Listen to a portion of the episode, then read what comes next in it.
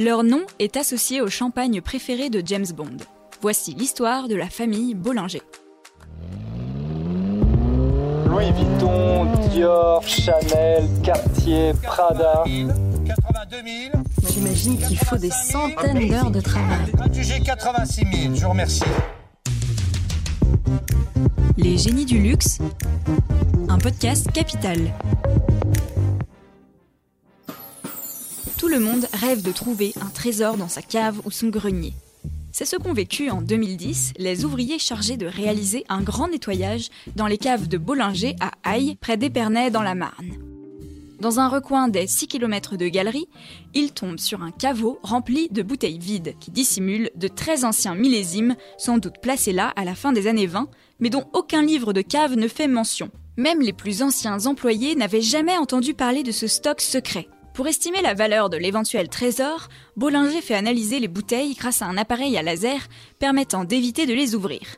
Résultat, une cinquantaine d'entre elles datent de 1830, soit un an après la création de la société. Ce qui fait que l'entreprise est sans doute l'une des rares maisons à posséder de si vieux flacons de champagne. Cette découverte témoigne de la longue tradition Bollinger. Et l'histoire de la maison de champagne ne date pas d'hier. En 1650 déjà, la famille Hennequin de Villermont était installée au château de Cuy, au sud d'Épernay. En 1829, Athanase de Villermont hérite du domaine où l'on produit du vin. Mais cet aristocrate ne peut pas se lancer dans le commerce, une activité incompatible avec son rang d'amiral. Il s'associe donc à deux ex-représentants d'une maison de champagne à l'esprit entrepreneurial. Paul-Joseph Renaudin et Joseph Jacob Bollinger, dit Jacques Bollinger, un Allemand passionné de vin venu s'installer en France.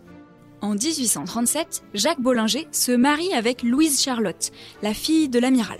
La saga familiale commence. Les enfants vont se succéder à la tête de l'entreprise. À l'instar de la veuve Clicquot, Elisabeth Lowe de Lauriston Boubert, épouse de Jacques Bollinger, petit-fils du fondateur, a ainsi marqué l'histoire champenoise. Cette descendante d'une vieille famille écossaise n'a que 42 ans lorsque son mari décède en 1941. Celle qu'on surnomme alors Madame Jacques ou Tante Lily reprend l'entreprise et la développe considérablement, notamment à l'international. Après-guerre, elle part ainsi en tournée commerciale aux États-Unis pour y vendre son champagne. Elle lance également de nouvelles cuvées haut de gamme, Bollinger RD et Vieille Vigne française. Élaborée à partir de vignes miraculeusement épargnées par le phylloxéra, cet insecte qui dévaste les vignobles dans la seconde moitié du 19e siècle, elle contribue au rayonnement de la marque auprès des initiés. C'est encore à Tante Lily que le Bollinger doit son goût particulier. Alors que le cépage de base de la plupart des champagnes est le chardonnay, la maison travaille essentiellement à partir de pinot noir. Étienne Bizot l'affirme. Après avoir perdu son mari, la sœur de ma grand-mère a en effet voulu assurer son indépendance. Or, il fallait pour cela garantir en priorité l'approvisionnement et donc se constituer un vignoble. C'était un choix très culotté car à l'époque, il était financièrement plus intéressant de planter du blé que de la vigne.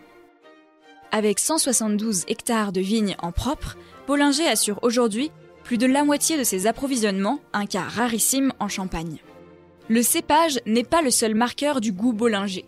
On doit aussi à Tante Lily la faible quantité de sucre ajouté. Au début du XXe siècle, certaines cuvées de champagne pouvaient en contenir jusqu'à 40 grammes par litre. Tante Lily, elle, préfère le champagne moins sucré. Et comme la qualité de ses raisins le lui permet, elle n'autorise plus qu'une dose de 12 grammes de sucre par bouteille, quand la majorité de ses concurrents en utilisent encore deux fois plus. Ce champagne extra sec séduit notamment les Anglais. Bollinger ouvre un bureau de vente à Londres dès 1850 et en 1884, la reine Victoria fait de la marque l'un des fournisseurs officiels de la cour. Le Royaume-Uni en reste d'ailleurs le premier consommateur. Aujourd'hui pénalisé par le Brexit, Bollinger souhaite conquérir d'autres marchés sans pour autant augmenter la production. De nos jours, 3 millions de bouteilles sortent chaque année des caves de Bollinger, soit 1% du volume produit en Champagne. 86% de ces bouteilles partent à l'export. La société Jacques Bollinger, holding familial, emploie aujourd'hui plus de 260 personnes et a réalisé en 2020 un chiffre d'affaires global de 93,9 millions d'euros. Au moment du tournage de Spectre, l'avant-dernier opus de James Bond, Daniel Craig, pour remercier l'équipe à la fin du tournage, décida d'offrir à tout le monde une bouteille dédicacée de son champagne préféré, du Bollinger. Un choix qui ne doit rien au hasard, c'est le champagne que boit Bond dans les romans de Ian Fleming. Depuis 1973, c'est aussi celui que boit Bond dans les films, puisque le producteur Albert Broccoli a demandé au président de la maison de l'époque l'autorisation d'utiliser une bouteille de la marque pour vivre et laisser mourir, le film sorti à cette époque. Et Daniel Craig adore Bollinger, autant que son personnage. Bonne nouvelle pour la marque champenoise, Craig a endossé une nouvelle fois le costume de Bond pour le dernier opus de la saga Mourir peut attendre, sorti sur les écrans en novembre 2021. Un film de l'agent 007 offre une belle exposition à l'entreprise Bollinger et dope ses ventes, même si la marque essaie de limiter la promotion à quelques mois autour de la sortie du film, pour ne pas que l'image du groupe soit seulement associée au célèbre espion. Mourir peut attendre, boire une coupe de champagne, moins. Un texte de Lomique Guillot, lu par Léa Giandomenico et réalisé par Lucas Vibo. Si vous avez aimé ce podcast, n'hésitez pas à en parler autour de vous et à nous laisser des étoiles sur les plateformes d'écoute.